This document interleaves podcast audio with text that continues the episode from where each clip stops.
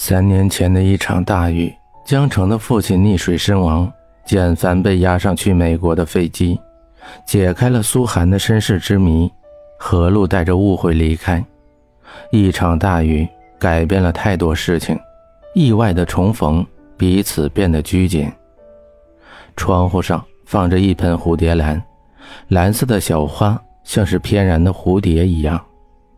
蝴蝶扇动一下翅膀。可以引起一场台风，蝴蝶效应是不是也会改变我们的命运呢？普通的红木桌上放着两杯清茶，何露斜靠着江城的肩膀，两个人猫在沙发上，慵懒地看着外面时而飘落的树叶。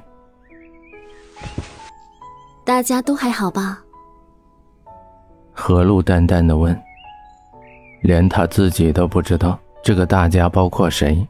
也许江城跟简凡在一块儿，也许徐峰和江城在一块儿，可不管是谁，何璐都是羡慕的。至少江城是有人爱的，自己努力三年都没有得到，江城只是点一下头就可以得到。爱与不爱，也许就是这样的差距。何璐头靠在江城的肩膀上，栗棕色的卷发跳跃着，垂到江城的膝盖上。我不知道该怎么回答你。我考上了 C 大，和妈妈一起搬到了 B 市。简凡现在在美国，三年杳无音信。江城淡淡的说，像是在说一个跟自己无关的人。在他的脸上，已经看不到简凡刚离开时候的伤心。简凡怎么会丢下你出国呢？何露猛地坐起来，一脸疑惑的问。简凡是那么的爱江城，怎么可能抛下江城出国呢？这三年似乎发生了太多的事儿。江城的眼神依旧那么清澈，但却多了一丝的成熟。他以为江城和简凡躲过了高考分手季，就可以一起走到最后。没想到，简凡居然丢下江城，一个人出了国。片刻之后，何露眼神里的着急隐去。眼神变得复杂，似乎带着一点忧伤。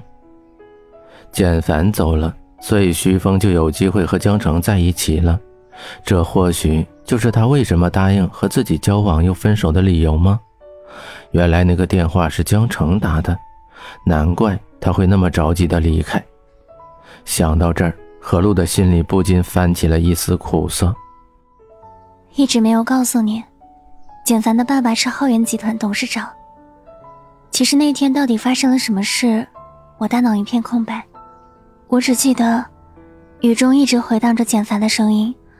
他说让我等他回来，他说他一定会回来的。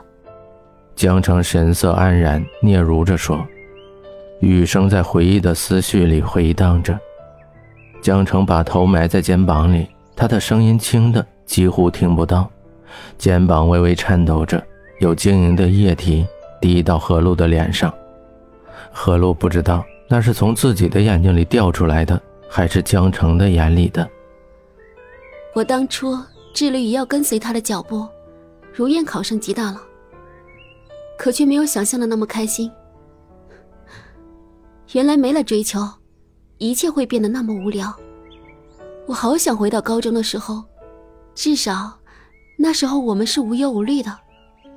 何璐说着，伸手去拿什么，看到桌上的水杯，手指顿了顿，又缩了回来，眸子带着凄楚的笑意。如果可以，就算是回到第一次相遇的时候也可以。你不经意的出现在我的镜头里，我可以把你放在心里，我们就这样一辈子也很好，至少你不会离开我。如果回到高中的时候。我一定会好好珍惜和简凡在一起的每一分每一秒，多拍一点照片，至少想他的时候，还可以翻一翻以前的记忆。我现在真的好想好想他，我想知道他过得好不好。我也很害怕，害怕他再也不回来了。江城说到最后，把脸埋在发丝间，只看得见他的肩膀微微发抖着。江城。知道吗？我很羡慕你，一直一直都很羡慕你。简凡深爱着你，就连徐……算了，这一切都不重要了。何露淡淡的说，提到徐峰的时候，心里那道伤疤还是会痛。谁说结了痂就好了？伤口愈合的过程奇痒无比，疼痛难耐。羡慕我什么？羡慕我和简凡不能见面吗？我还要羡慕你呢。你和徐峰在一个学校里，至少你想他的时候还能见到他，也可以给他打电话。但简凡的手机，永远都是你拨打的用户已关机，请稍后再拨。江城淡淡的说，连通秘书那几句永恒不变的话。他已经会背了，微翘的眼睫毛如同两把蒲扇，在脸上投下一片阴影。江城的眼神开始涣散，静静的看着窗外。三年没联系，你确定他还会回来吗？如果他……何露意识到自己说错了话，停住，不再说话。我相信他一定会回来的。不联系不代表不想念，或许他有不得已的苦衷。我会一直等下去的。他已经向我求婚了，我除了他谁也不会嫁的。江城幸福的转动着耳朵上的蓝色耳钻，钻石散发着魅力光彩。江城眼神里洋溢着甜蜜，把简凡说过的话重复了一遍，闭着眼睛去转动耳上的耳钻。徐峰，你看到了吗？江澄和简凡是真心相爱的，他们是不可能分开的。你为什么一定要飞蛾扑火的爱上江澄？